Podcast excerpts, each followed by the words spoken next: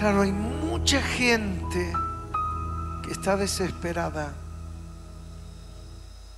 Y eso sube delante de Dios como un clamor. Hay gente angustiada y eso sube como un clamor. Hay chicos que ya no encuentran venas para inyectarse y eso sube como un clamor. Hay gente depresiva y dice, tendrá una respuesta y una salida a mi vida y eso sube como un clamor. Y todo ese clamor, Dios espera encontrar un hombre, una mujer, que le digan, Señor, úsame a mí. ¿Cuántos le pueden decir, úsame a mí? Y cuando Dios encuentra a alguien que le ha conocido y ahora le dice, úsame a mí, ¿qué hace Dios? Dios los conecta. Y entonces se generan encuentros divinos. Que vos decís, ¿por qué Dios me pone esta persona en mi camino?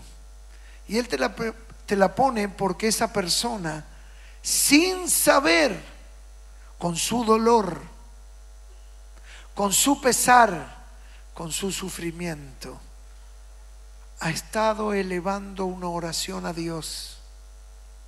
Y cuando Dios encuentra a alguien que le dice, úsame a mí, Dios los conecta para que ese que le dice, úsame a mí, le pueda hablar del amor de Cristo. ¿Cuántos entienden lo que estoy diciendo? Así estabas vos y estaba yo.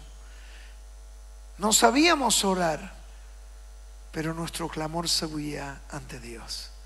Por eso hemos hablado primero del clamor de la necesidad.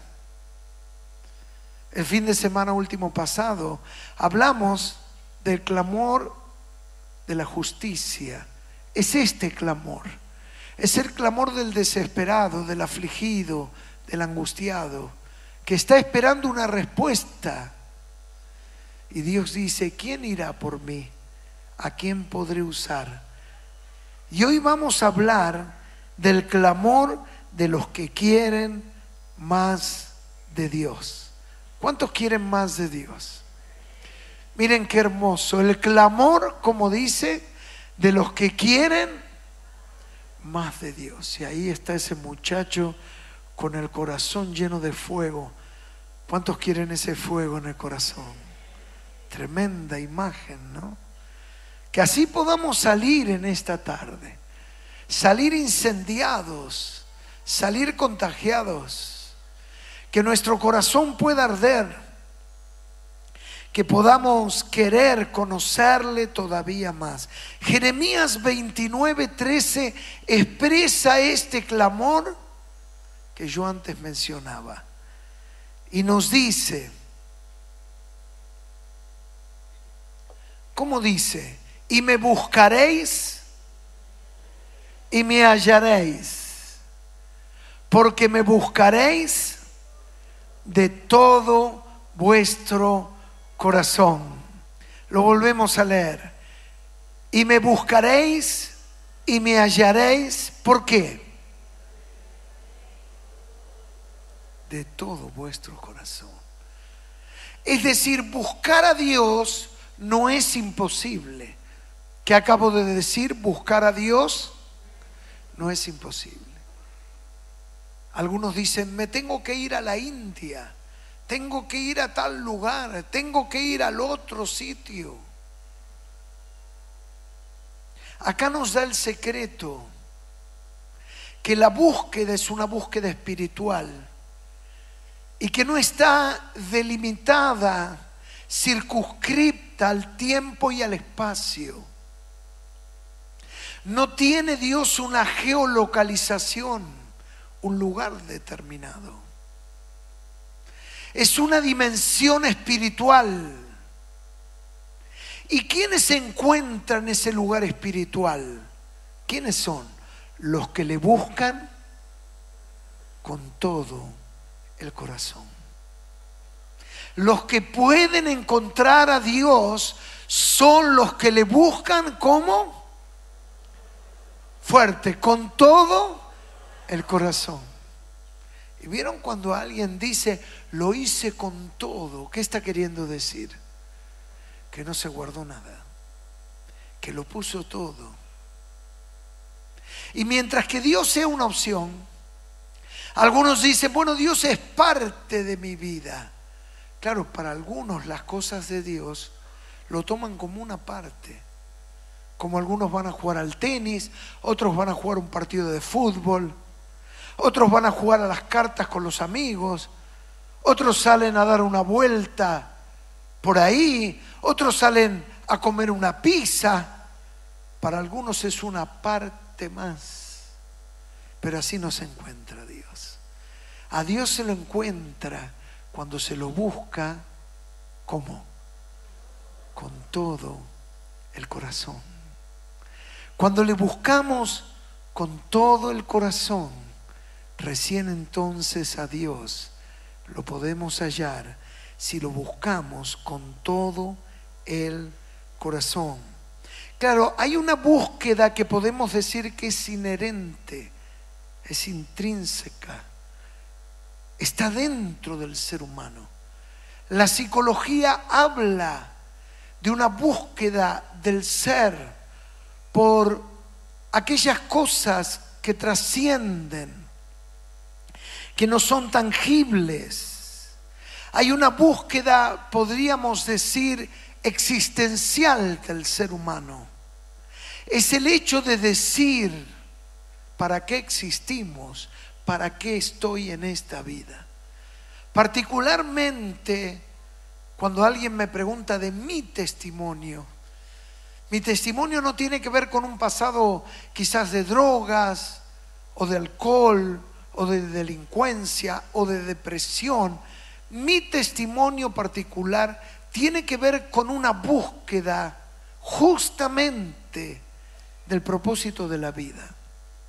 Yo constantemente me preguntaba, ¿para qué estoy en esta vida? ¿Cuál es el sentido de esta vida? Buscaba algo que pudiera llenar mi corazón. Y entonces, como muchos de ustedes, uno va buscando y va golpeando puertas, va tocando timbres y de repente va abriendo tachos de basura, queriendo encontrar algo. Pero solo cuando encontré a Jesús me di cuenta que el alma es mucho más grande que todo lo que esta vida te puede dar. Por eso, todo lo que esta vida te puede dar nunca te puede satisfacer, porque el único que te puede llenar se llama Jesucristo, el Hijo de Dios. Él es el que ha venido a darnos vida y vida en abundancia. Es por eso que hay una búsqueda inherente en el ser humano. El ser humano es el que mira hacia arriba. Y entonces a partir de Dios genera la ideología de pensamiento. Y entonces algunos se dicen ateos. Y ustedes saben qué significa ateo. El A significa sin y teo significa Dios. Si el ateo es sin Dios. Es decir, necesita, aún no creyendo, partir de Dios para denegar a Dios. Luego está el agnóstico. Es aquel que sabe que hay algo, pero no puede personificarlo. Pero de una o de otra manera, en el ser humano hay una búsqueda constante. Dios puso un deseo interior por buscarle y el hombre no sabe. Hay una búsqueda interna. Miren este salmo que a mí me llamó siempre la atención es el Salmo 42, versículo 7. Salmo 42, versículo 7. Dice ahí en la Biblia, un abismo, como dice, un abismo llama a otro abismo. Es como que hay una atracción inconsciente de polos. Vieron aún como cuando uno se enamora, el amor es totalmente irracional, ¿verdad o no? Hola, ¿hay alguien? ¿Cuántos han estado enamorados? Con un poquito más de pasión. Claro, es verdad. Yo lo pregunté en el pasado, ¿cuántos han estado enamorados? Porque si yo hubiera dicho cuántos están, hubiera dicho, ay, amén. Una cosa más romántica. Pero es como que uno dice, nos encontramos. Hoy en día las relaciones son tan superficiales, pero antes se hablaba de la media naranja. ¿Cuántos escucharon hablar de la media naranja? Es como que uno se encontró con el otro. Hay una atracción, hay un abismo que llama al otro abismo. A veces cuando los chicos van a jugar al arenero, suelen comer tierra, la arena, y saben que han descubierto que aún inconscientemente en determinados casos hay como una atracción a reponer algunos minerales, como el hierro u otros, que pueden estar carentes en ese niño y sin saberlo, come la arena. Por favor, nadie le dé de comer arena a su hijo ahora. Lo dijo el pastor. Necesita más hierro, por favor. Son mecanismos inconscientes porque la ciencia no sabe por qué las aves de igual plumaje vuelan juntas. ¿Por qué un gorrión no vuela con un halcón? ¿Por qué una golondrina con una paloma? Es un misterio. Ellos lo desconocen, pero hay una atracción. Hay un abismo que llama al otro abismo. Y Dios ha puesto dentro del ser humano una atracción para una búsqueda de Él. Y el hombre no lo sabe. Y el hombre busca y deambula queriendo encontrar en dónde está. La mayor evidencia de la existencia de Dios es el clamor que tengo dentro de mí. Ese clamor dentro que nada lo satisface que nada lo sacia, que cualquier sustancia que incorpore a mí, inmediatamente requiero más para lograr el mismo nivel de satisfacción. Y me vuelvo a sentir vacío. Pero solamente sucede el milagro cuando conozco a Jesús. Él llena mi corazón, Él lo llena todo, Él me completa, me siento completo en Jesucristo. Bendito sea el Señor. Hay una necesidad, hay un hambre interior, hay una sed interior. El salmista David, quien es el que ha compuesto la mayoría de los salmos, no todos los salmos, la mayoría, algunos creen que son todos, pero no todos, pero particularmente el Salmo 42, 1, miren ustedes como de una manera poética, porque los salmos son poesías. ¿Qué son los salmos?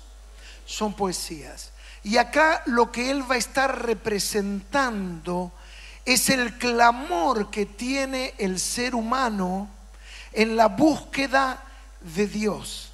Y dice, miren ustedes, dice, como el siervo brama por las corrientes de las aguas, Así clama por ti, oh Dios, el alma mía. Así clama por ti, oh Dios, el alma mía. Mi alma, como dice, tiene sed de Dios, del Dios vivo. Tiene sed de Dios, del Dios vivo. Él está describiendo algo que era parte seguramente de su escenario, no propio al nuestro. Porque se dice que el bramido es el sonido característico, desesperante del siervo que tiene sed. Y que por momentos los arroyos se secan y la lengua se le pega literalmente al paladar y está buscando algo que lo pueda saciar y no lo encuentra. Y entonces ese clamor se traduce y se transforma en un grito desesperante que resuena por todas partes. Y cuando lo escucha David, David puede llegar a entender por qué sucede eso. Y es porque lo que está buscando, ¿qué es? Es agua. Es decir, tiene sed. El animal está desesperado. ¿Cómo está el animal? El animal está desesperado. Tiene sed. Y entonces él va a tomar esta imagen y va a decir, así como de manera desesperada el animal brama es el sonido característico. Brama buscando agua, así yo estoy desesperado por Dios. Qué tremendo. Desesperado por Dios. ¿Cuántos le pueden decir, yo quiero más de ti, Señor? ¿Cuántos pueden decirle, dame más de ti, Señor? Por eso cantábamos, yo quiero más y más de Cristo. Yo quiero más y más de Él. Ahora, qué importante porque Jesús va a despertar nuestro corazón y nos va a provocar a buscarle. Y cada vez que vos y yo rechacemos la convocatoria a buscar más de Jesús, sin darnos cuenta estaremos ahogando la voz del Espíritu Santo. ¿Qué estaremos haciendo? Ahogando la voz del Espíritu Santo. Es decir, tenemos que tener sensibilidad para oír a Dios. Y Dios es el que va a producir dentro tuyo una santa desesperación. Así quiero yo mencionarla, ¿no?